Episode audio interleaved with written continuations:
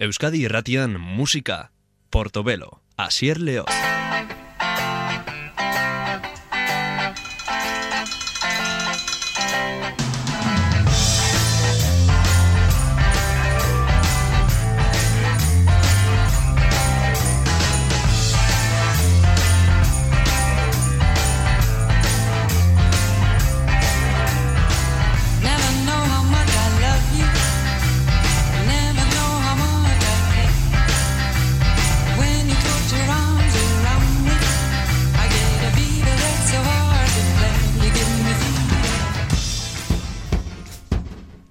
Klasiko bat orain entzun gai, mila bederatzen eta lauro eta iruan atera zuen Neil Young Kanadarrak, bere disko harri-garrienetariko bat, rockabilly disko bat, Everybody's Rocking zen diskoaren izten burua, loose, I got a new pair of shoes kantuarekin hasi zen.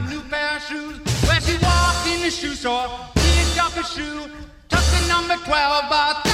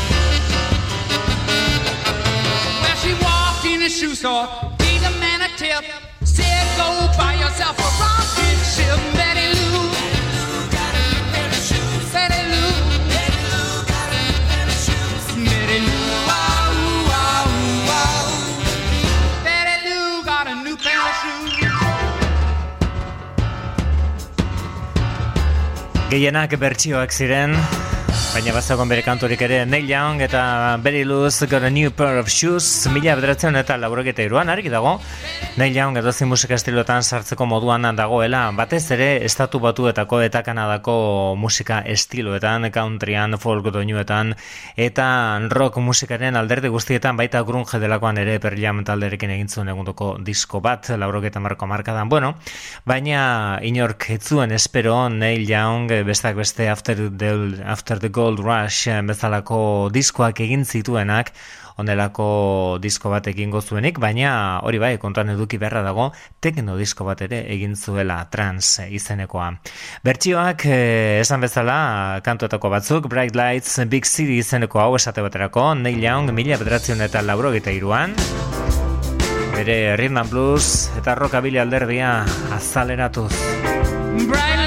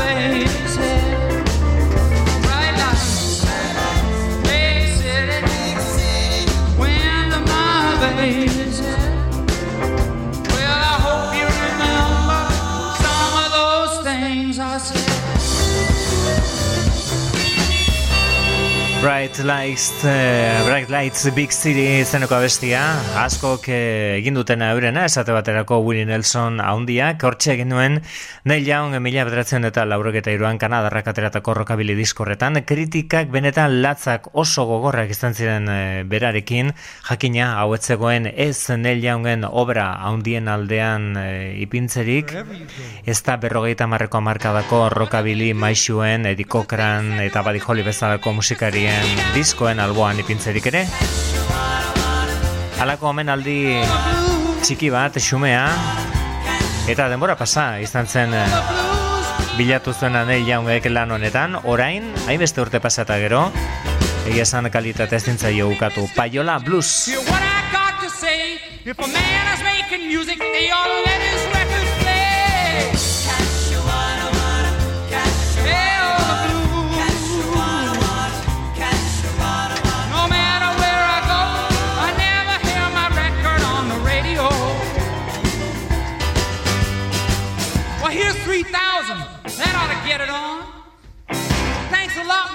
I love your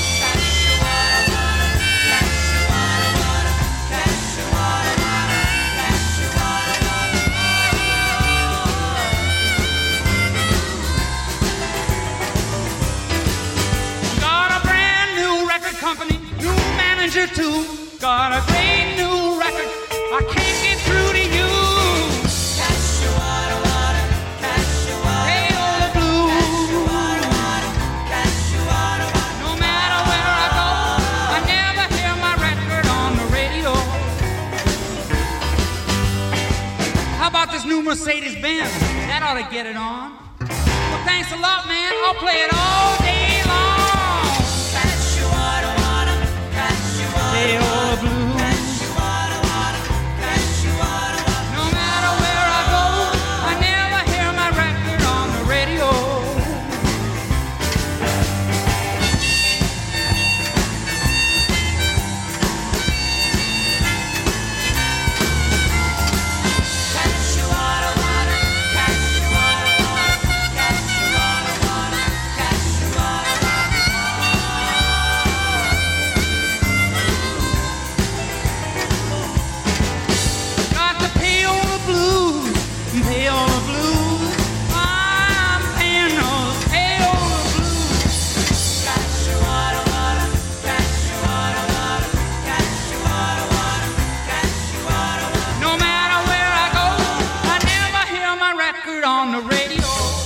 Paiola Blues bertan abesti honetan ukitzen zuen gai bat nahikoa serioa irratia eta musikaren arteko musikaren industriaren eh, arteko harremana ba, nola baitze beti egon da baldintzatuta paiola hitzarekin ezagutzen den e, praktika batengatik e, estatu batuetan oso e, bueno, ba, egia zan ez da ilegala, baina nahikoa gaizki ikusia dago eta Europan ilegala dena eta kontua da azken batean e, irrati irrati batetako esatariari diru ordaintzea disko bat gehiago entzutea entzuteko eta onela promozio bat egiteko ba, ez dela bidezkoa eta horri paiola esaten zaio.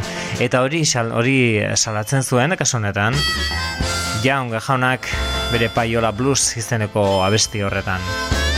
Bertsioak hau Slim Harporena Raining in my heart Neil Young lauro gita iruko Everybody's rocking diskoan.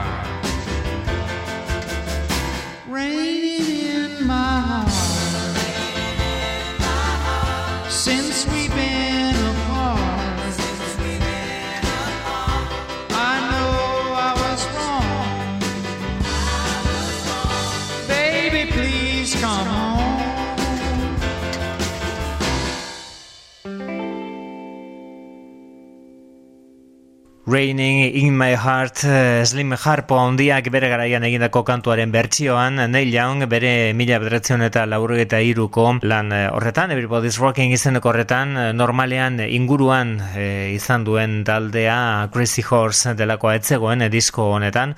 Oso lan berezia eta esan bezala bere garaian eh, izugarrizko kritika txarrak jaso zituena baina gaur egun entzuterakoan e, bueno, bere, bere kalitatea ez dago bukatzerik eta Neil Youngen ahotsa zein ondo geratzen zaien berrogeita hamarreko hamarkadako abesti hori ere ez dago zalantza jartzerik. Honek Mystery Train du izena.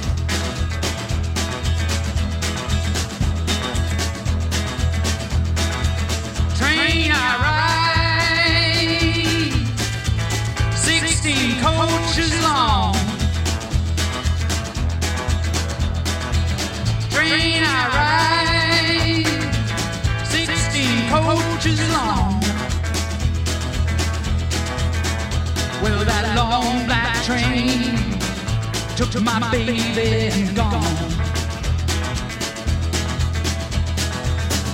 Train, train, coming round, round the bend. Street train, street train. Train, train, coming round, round the bend. It took my baby, but it never will again.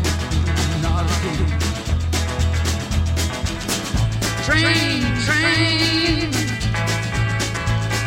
coming down, down the line.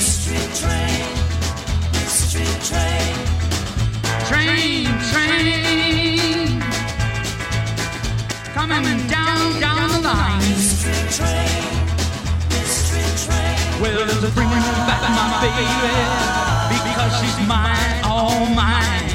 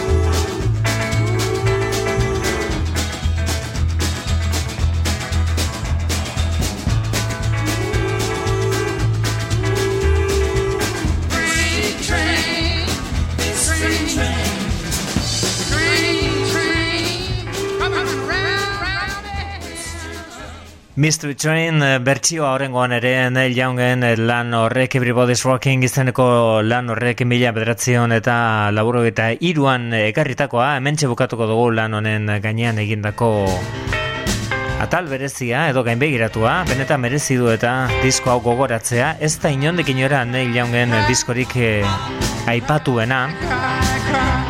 Ez da Neil Young mito bat bilakatu duen diskotako bat. Horretarako beste batzuk daude Cry, cry, cry. Negar batean, berrogeita marroko markadara begira, Mr. Neil Young.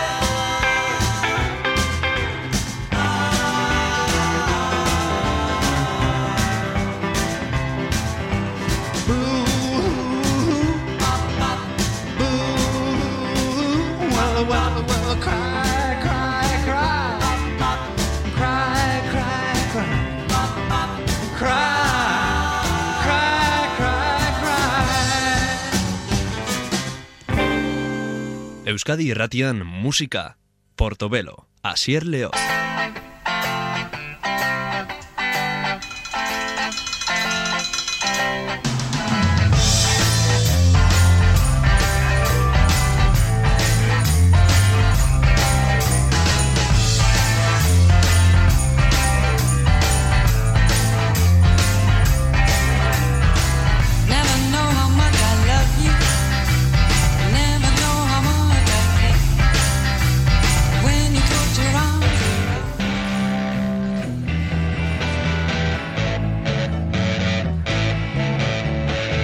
David Bowie, gaur gogoratuko dugu bere abesti, bilduma ondien etariko bat irurogeta mairuko da.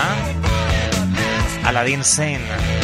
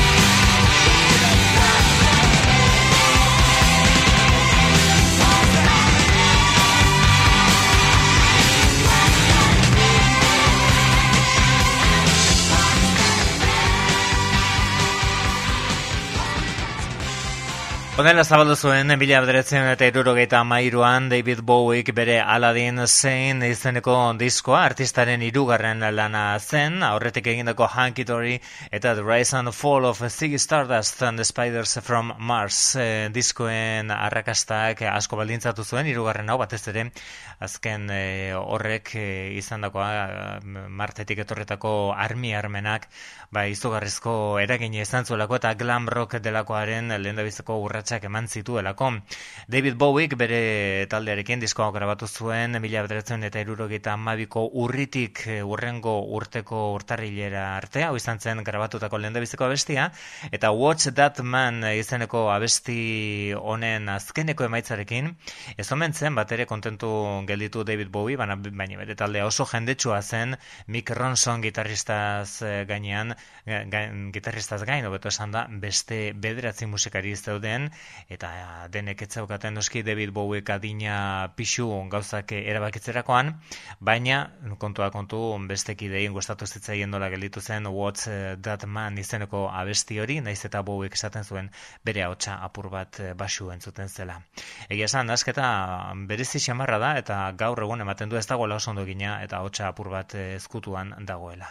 Hori zen Aladdin zein diskoa zabaltzen zuen abestia eta jazz eh, kontu ilun xamarretan sartuta eta piano solo zati zoragarri baten laguntzarekin Mike Garsonek egindako zatiarekin Aladdin zein izeneko honek izena ematen zion diskoari.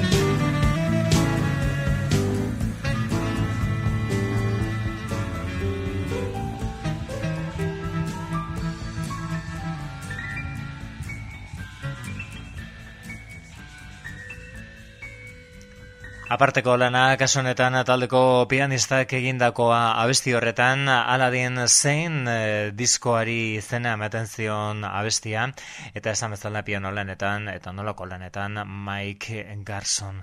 Eta ia, ia, eta beste Mick edo Mike baten eskutik, Mick Ronson e, gitarrista bikainaren eskutik, abesti honek ia, ia, esan bezala, irurogeta amarreko amarkada hartan, heavy metal delakoaren e, estiloari heltzen hasten zitzaion. Cracked Actor, hantu izena, David Bowiek berak egiten duen lana, eh, ahotsean ere ikaragarria. Come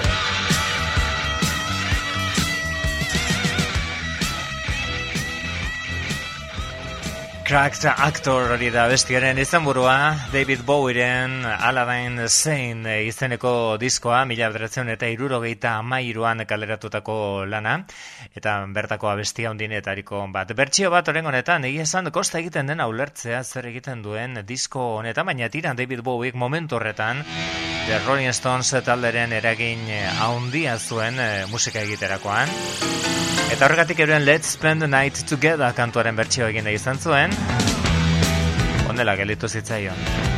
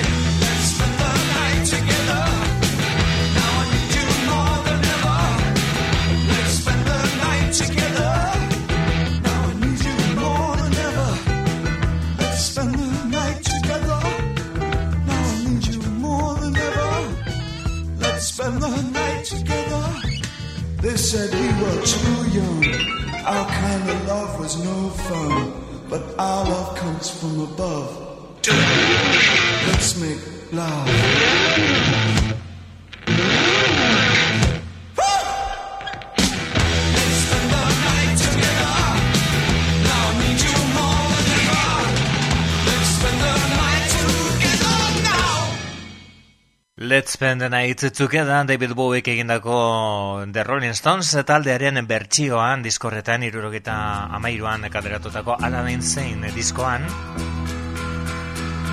Bertoko abiste, abesti honenetariko bat eta beste hau Drive in Saturday izenekoa batez ere bigarren ahotsek egiten duten lanari esker koruei esker Turn on the lights. Don't laugh, babe, it'll be alright. Pour me out another phone. I'll ring and see if your friends are home. Perhaps the strange ones in the dome could lend us a book we can read up alone and try to get it on like once before. When people stared in Jagger's eyes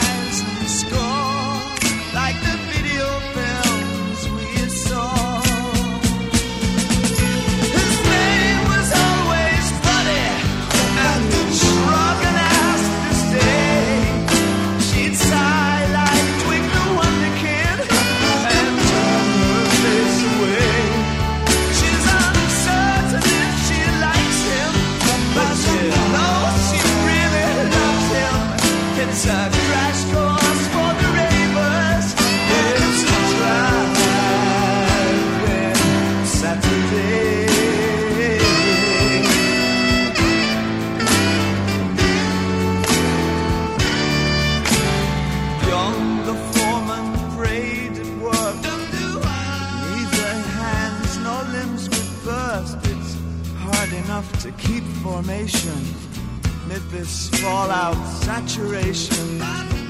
Cursing at the astronet that stands steel by his cabinet. He's crashing out with Sylvia. Euro supply for aging men with snorting head gazes to the shore. Once it raged, the sea that raged no more, like the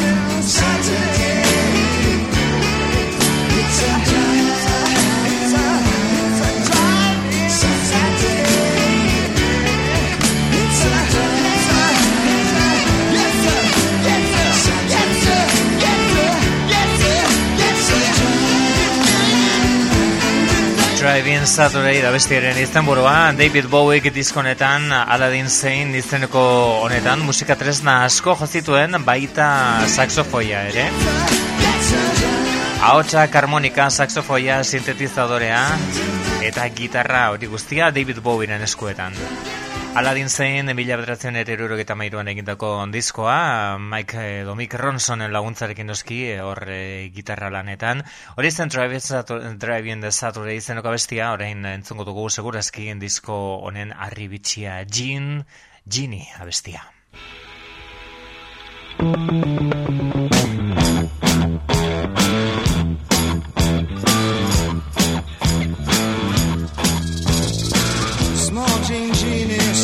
Off to the city, strung out on lasers and slashback blazers, and ate all your razors while pulling the waiters, talking about Monroe, and walking on Snow White. New York's a go-go and everything tastes nice. Poor little greenie.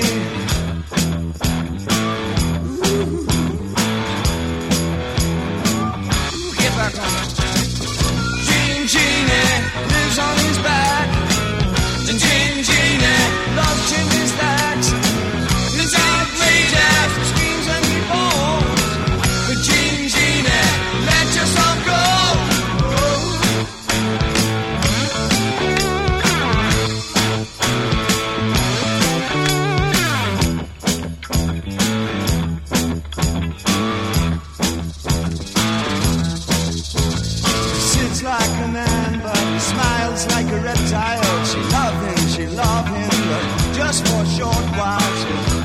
The sand, let go his hand. Says he's a beautician, sells you nutrition, keeps all your dead hair for making up underwear.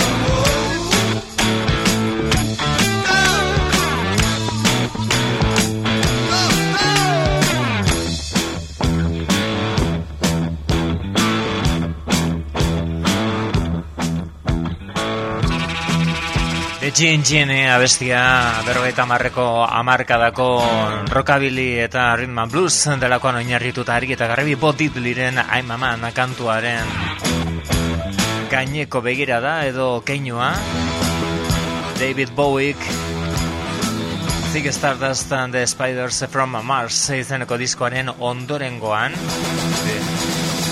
Aladdin zein izeneko horretan bildutako kantuetako bat eta diskoko onenetariko bat, baina gaur eh, egiten ari garen gainbegiratu hau amaitu baino lehen, disko honek utzietako abesti zoragarrienetariko bat eta entzongo duguna naiz eta ez den inondik inora ezagunenetariko bat. Lady Greening Soul du izena. David Bowie ahots lanetan egiten duena fina da benetan, baina piano zatiak ere dira makalak.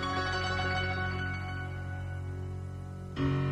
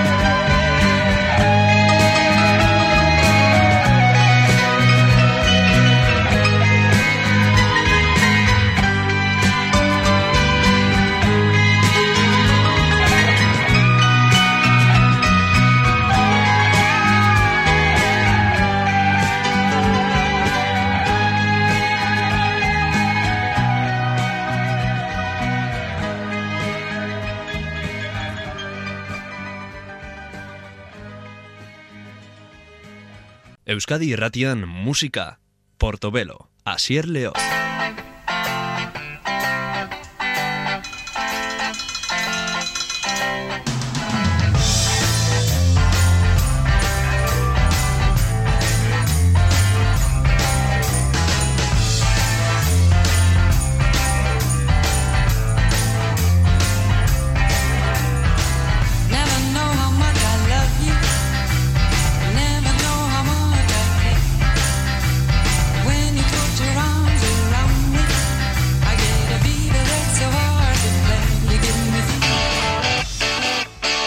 Dagoeneko gure klasikoen tartean sartzen gara Portobelon, mila bederatzean eta irurogeit emeretzean ateratzen disko hau, Madrilgo La Elipa auzotik Burning boskoaren El fin de la década. Gaur gogoratuko ditugu beste hauek mueve tus caderas.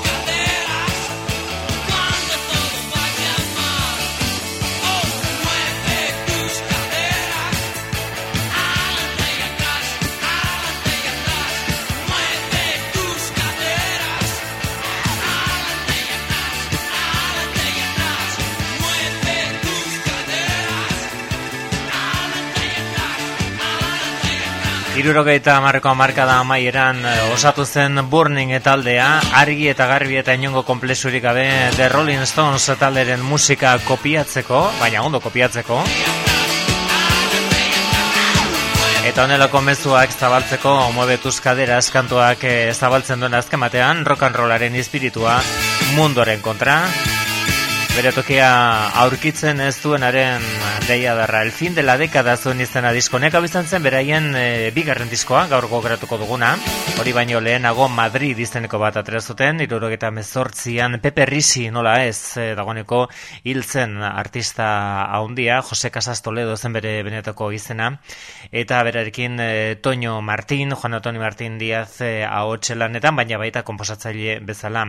Zifu edo Johnny Cifuentes, Juan Antonio Cifuentes e, zen e, teklatua jotzen zituena, Enrique Pérez Basu lanetan, eta bateria kontuak Tito izen artistiko erabiltzen zuen Ernesto Esteparen e, kontua zen. Burning taldeari gara gogoratzen, beraien disko ura el fin de la década izeneko ura, Espainian onelako rock and roll musika egitea, irurogeta marko amarkadan, ba, Franco hil eta hiru edo lau urtera, egia esan oso gauza berezia zen irurogeta malauan osatu zen taldea, baina euren lehen dabizko diskoa aterazuten irurogeta mezortzian. Gaur bigarrena ari gara gogoratzen, eta Burning taldearen oraindik ere martxan dagoen, berrogei urte pasata eta oraindik ere martxan dagoen taldearen ibilbidean, ezinbesteko izan den elementua baladak. Honek lo que el tiempo no borró du izena.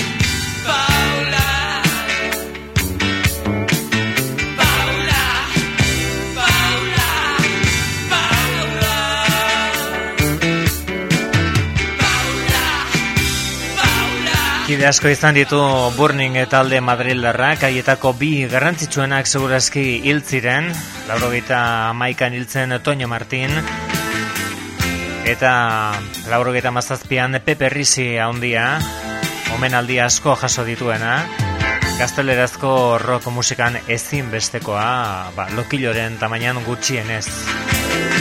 Johnny Cifuentesek bizirik jarraitzen du, eta egia esan, ematen du Deabroarekin alako tratoren bat egin duela, izan ere oraindik ere egunduko kontzertuak eskaintzen ditu eta aurten bertan udan eh, eskaini zuen Burning taldearekin, gaur egungo Burning taldearekin disko berriaren biran kontzertu sorta eder bat.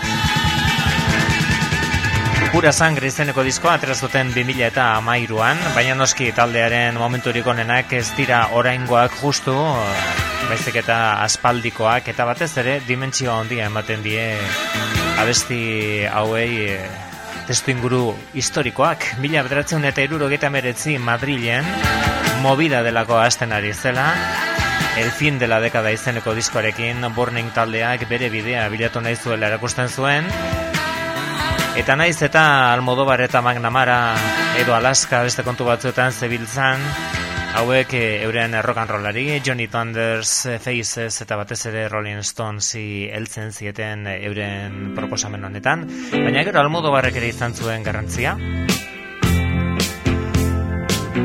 Que hace una chica como tú izeneko, en un sitio como este izeneko abestia entzuten ari gara orain. Ondoren badakizu pelikula ezagun bat Carmen Maura aktore nagusia, Burning taldea, 79an.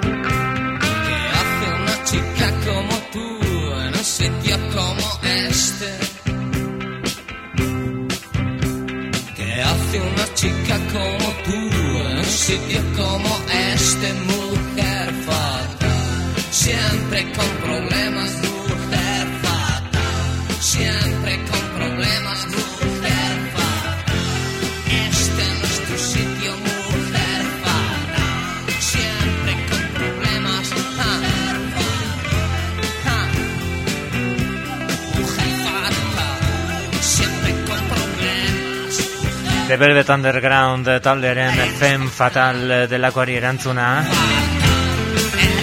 Que hace una chica como tú en un sitio como este izeneko abestian, el fin de la década zen diskoaren izenburua, elegante oso, euren e, ikuspegitik behintzat, diskoren azalean, eta kontuan edukita mila bederatzen eta irurok eta emeretzia zela, burning etalekoak diskoren azalean, bertako abestiak ari gara gaur gogoratzen, Espainiako rock musikaren eremuan ezinbestekoa den taldea baita. Haundinetarikoa, Los Enemigos, Ilegales, beste batzuk aipa daitezke, baina harako dimentsioa izan zutenak gutxi, un poquito nada más, abestiaren izena. Merche era divorciada, pero su amante se fue a la legión. Emma era una estrella, pero el casa. Toño Salía con Puri Pero Esther le confundió. Oh, amor, no fumes en la cama. No quemes mi vida privada Pero un poquito, nada más. Es lo que necesito de ti.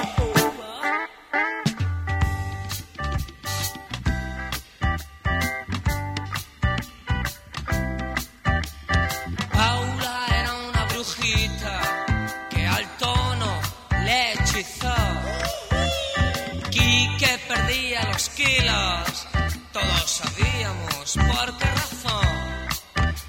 Johnny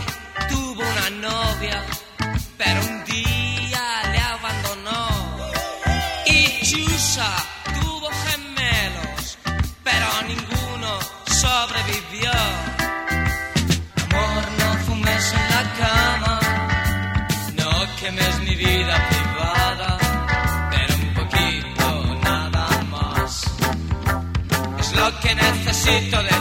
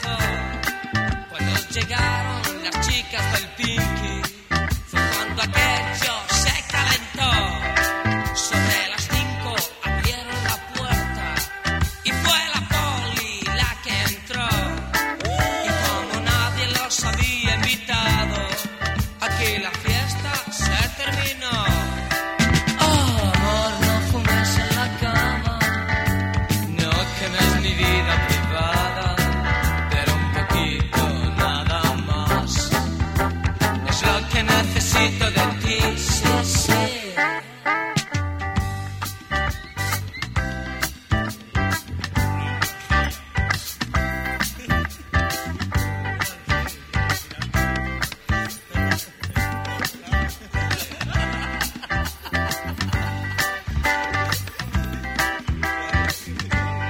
Alako ukitu tropikala beste honetan eta beroa oso mezua Oso sexuala azken batean eh, The Rolling Stones taldeak egiten zuen bezala un poquito nada más abestiaren izenburua.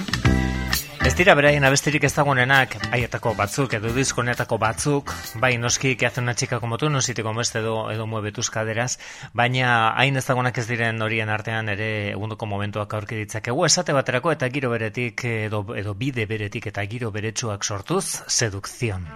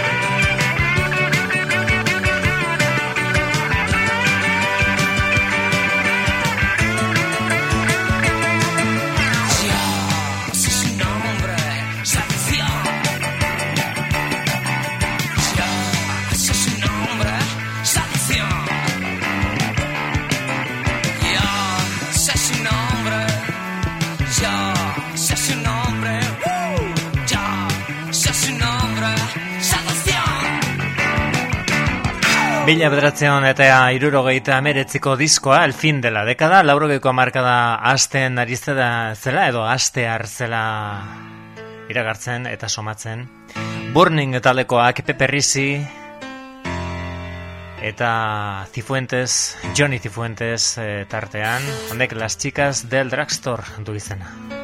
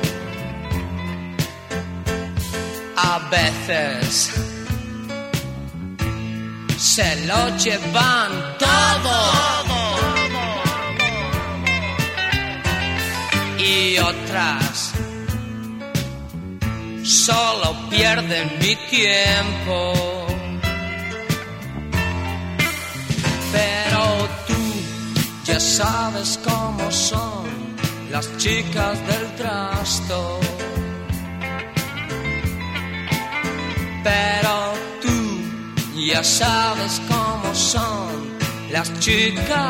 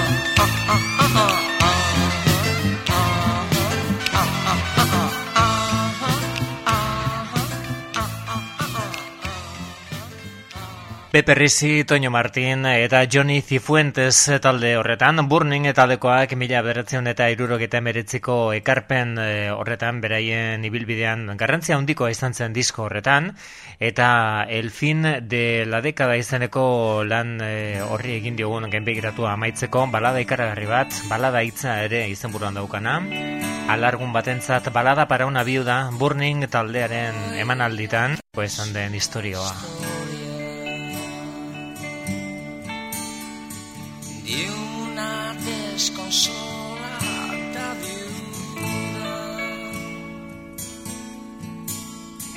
Que iba a marchar mientras se moría de ansiedad. Vestida de negro entró en el metro. por encima el hombro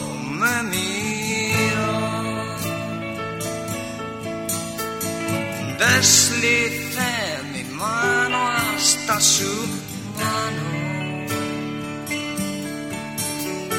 Y ella muy coqueta respondió. Calma mi ansiedad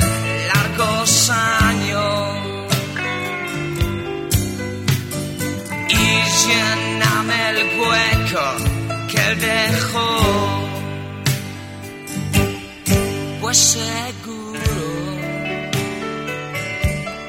tú lo harás o mucho mejor.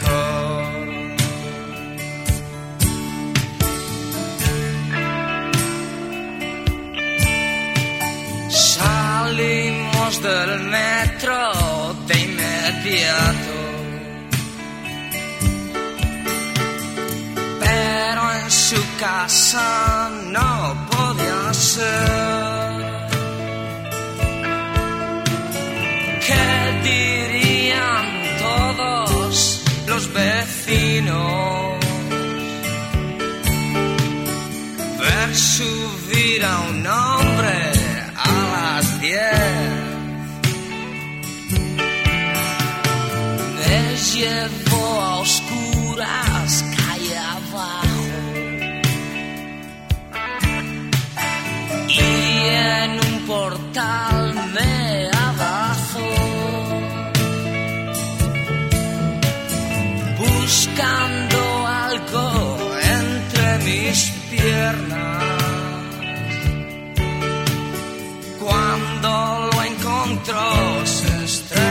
对。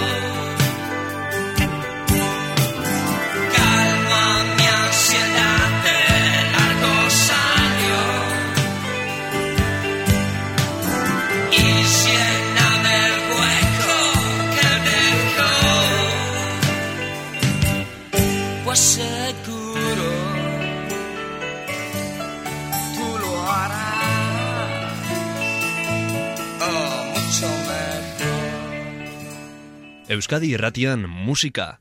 Portobelo. Asier Leoz.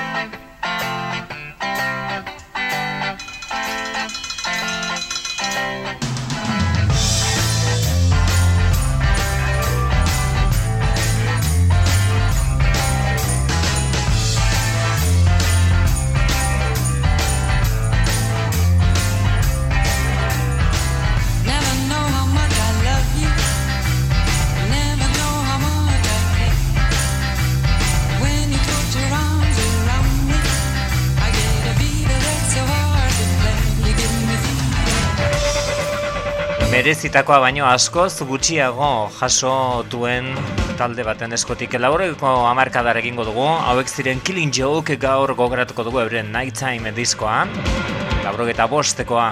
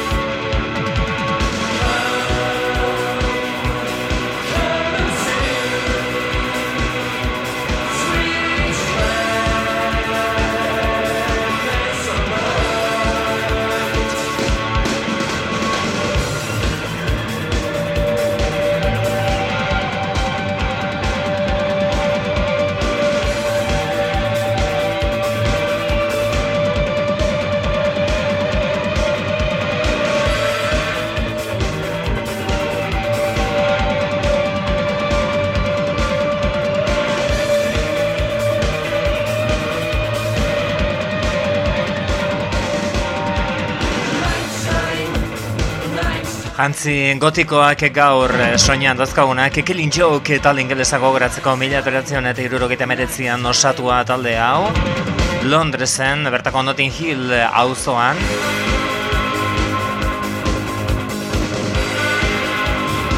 Eta esan bezala, inoiz eh, merezitakoa lortu ez duen taldea naiz eta izugarrizko musikariak eh, zituen, batez ere abeslari eta teklatu lanak egiten zituen Jazz Coleman jauna, oso oso pertsona berezia.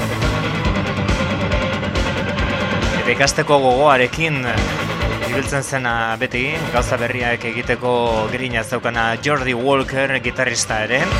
Izugarrizko eragina izan duena beste hainbat eta hainbat taldetan, bat aipatzearen The Cure, Baina asko aipa daitezke Inglaterran eh, sortutako taldea esan bezala irurogeta meretzian, sei urte geroago, laurogeta bostean atera zuten Night Time izeneko disko hau. Killing Joke taldeari gara gaur gogoratzen, eta hemen dago beraien eh, abesti ezagunenetariko bat, segurazki bi dira eh, abesti ezagun horiek, 80s eta Love Like Blood biak entzutuko parada izango dugu gorko saioan. Hau da, 80s. Nabarmena Nirvana taldeak nondik atera zuen bere soinuaren inspirazioa, ezta?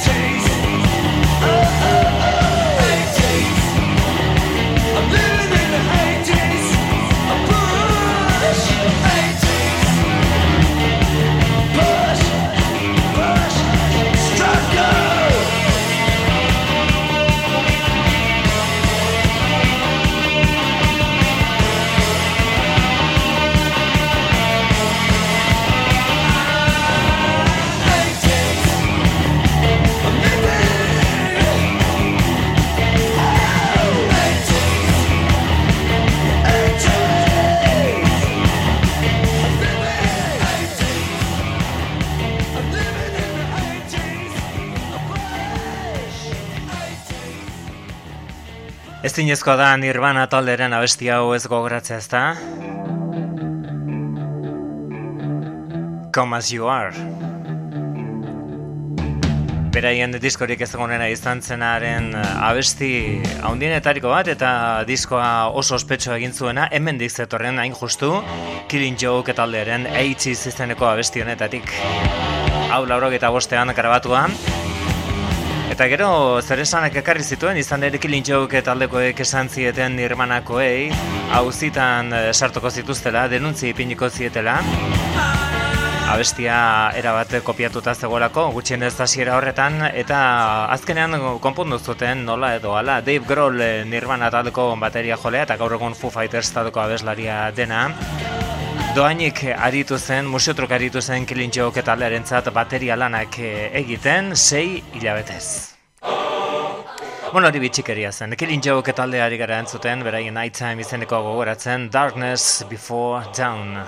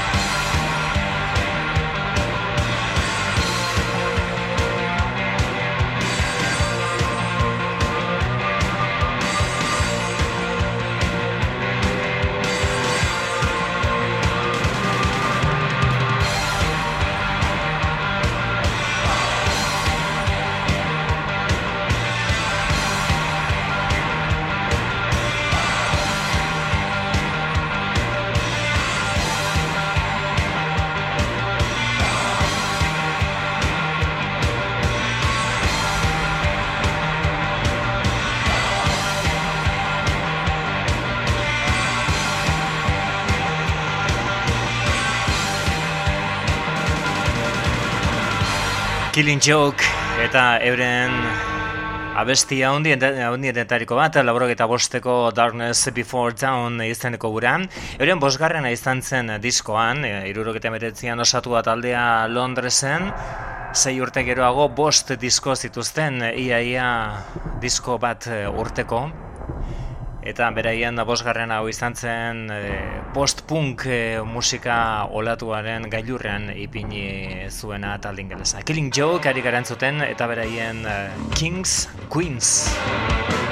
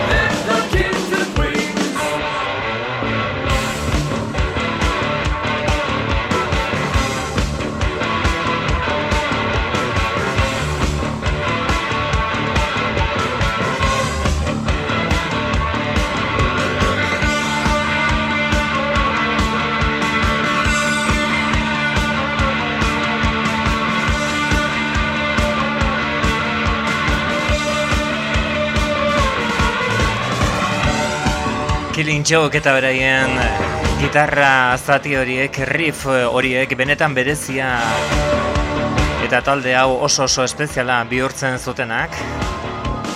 Hau guztia talde honetako gitarristaren eh, talentu eta gaitasunaren ondorioa zen. Hor, Jordi Walkerrek egiten zuen lana benetan eh, nabarmentzekoa zen eta hori zen eh, Kings and Queens izenekoa eta beste hau segurazki 80s izenekoarekin batera. hit eh, izateko edo arrakasta ikaragarri izateko bidean eh, egon zen abestia Love Like Blood.